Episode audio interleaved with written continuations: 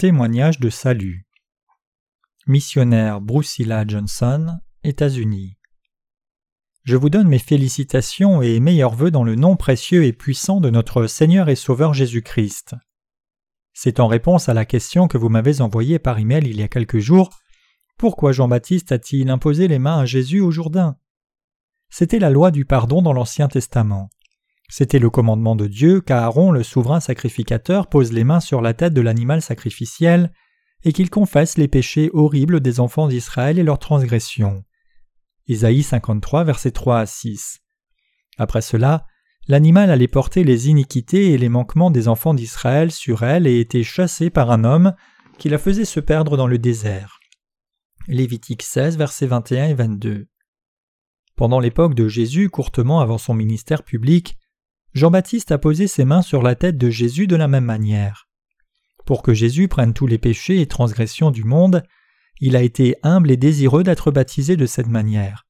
Il a porté toutes nos iniquités et nos transgressions sur sa tête et sur ses épaules, comme le souverain sacrificateur avec le bouc, comme c'est écrit en Ésaïe 53 versets 3 à 6.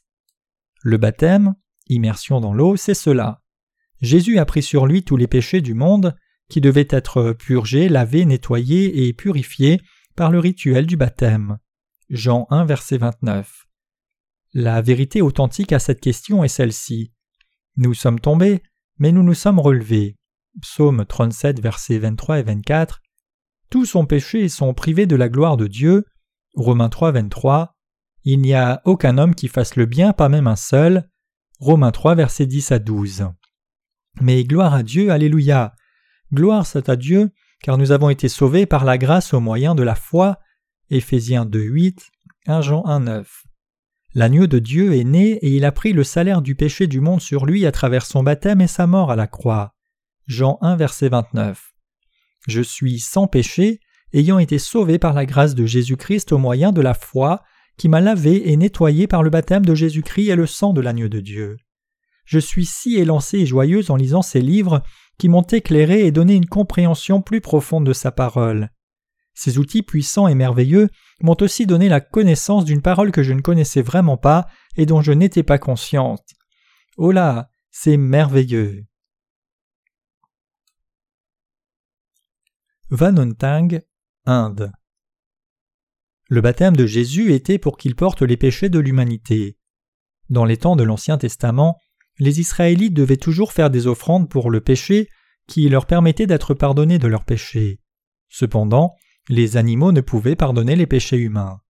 Donc, Jean-Baptiste a imposé les mains à Jésus quand il l'a baptisé au Jourdain. Dans Matthieu 3, versets 13 à 17, Jésus demande à Jean-Baptiste de le baptiser et dit Laisse faire, car il convient que nous accomplissions ainsi tout ce qui est juste. Comme les offrandes pour le péché étaient sans défaut dans l'Ancien Testament, Jésus s'est offert lui-même pour la rédemption de l'humanité. Quand Jésus a été baptisé par Jean-Baptiste, toute la justice de Dieu pour la rémission de tous nos péchés a été accomplie. Tous nos péchés ont été transférés sur Jésus, et les œuvres de salut de l'humanité ont été accomplies une fois pour toutes. Si nous croyons au baptême de Jésus qui nous a sauvés des péchés de ce monde, nous serons sauvés de tous nos problèmes et de nos péchés pour toujours. Le baptême de Jésus a effacé les péchés de ce monde et nous n'avons plus de péché pour toujours. Tous ceux qui croient en son baptême peuvent entrer dans le royaume des cieux. Dans Jean 3,16, nous voyons que Dieu nous a donné son Fils unique Jésus. Le Fils nous a été envoyé. Dieu veut que nous soyons sauvés des péchés du monde. Parce qu'Adam et Ève ont péché, toute l'humanité est devenue pécheresse. En Hébreux 10, versets 1 à 10, nous voyons que le sacrifice de Jésus était pour nos péchés et qu'il nous a sauvés de tout péché. Jésus fut crucifié car le salaire du péché c'est la mort. Même si Jésus lui-même n'était pas pécheur du tout, il a donné sa vie pour nous. Nous n'avons donc plus de péché parce que Jésus a déjà été jugé à la croix pour nous. Par sa souffrance, j'ai été libéré des péchés de ce monde. Ceux qui croient au baptême de Jésus et sa mort seront sauvés de tous leurs péchés une fois pour toutes. Il n'y a plus de péché dans le monde. Je n'ai plus de péché dans ce monde parce que le baptême de Jésus et sa mort ont effacé tous mes péchés passés, présents et même futurs. Grâce à vos livres, j'ai réalisé que je n'ai plus de péché dans ce monde parce que je crois maintenant que le baptême de Jésus et sa mort à la croix ont effacé tous mes péchés pour toujours. Quand Jésus est mort à la croix, Ces dernières paroles étaient Tout est accompli. Il voulait dire que les péchés de ce monde avaient été effacés une fois pour toutes, et que ceux qui croient au baptême de Jésus et sa mort seraient pour toujours sauvés de tous les péchés du monde. Maintenant, nous n'avons plus de péchés. Après que Jésus ait payé pour nos péchés, nous n'avons plus de péchés du tout, passé, présent ni à venir.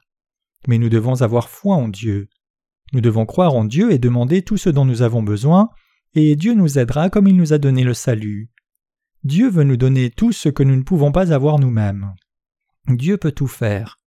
Cela signifie qu'il y a de la place pour la foi dans toutes les parties et les aspects de notre vie. Si vous priez et déposez vos problèmes sur Dieu, il les résoudra, parce que la foi amène à vivre dans sa grâce. Nous devons compter sur notre foi même dans les petites choses. Dans 1 Samuel 17, 45, nous voyons que par la foi David a réglé son problème avec cinq petits cailloux. Romains 1, 17 dit En lui est révélée la justice de Dieu par la foi et pour la foi. Je n'ai plus de péché. C'est pourquoi dès que nous avons un problème, nous pouvons le résoudre par la foi. Georges Gogolashvili, Géorgie. Je veux dire qu'après réflexion et prière à propos de ce problème, j'ai décidé que la foi en l'évangile de l'eau et de l'esprit doit être la seule doctrine correcte de la parole de Dieu pour le salut de l'humanité. Je ne comprends pas encore quelques petites choses, mais en général je peux dire que j'ai cru au message qui m'a été transmis par les livres de votre mission. J'ai vu que le seul moyen d'être entièrement libéré de tous les péchés est de croire qu'ils ont été effacés dans l'eau du Jourdain par le baptême de Jésus et éliminés à la croix de Golgotha.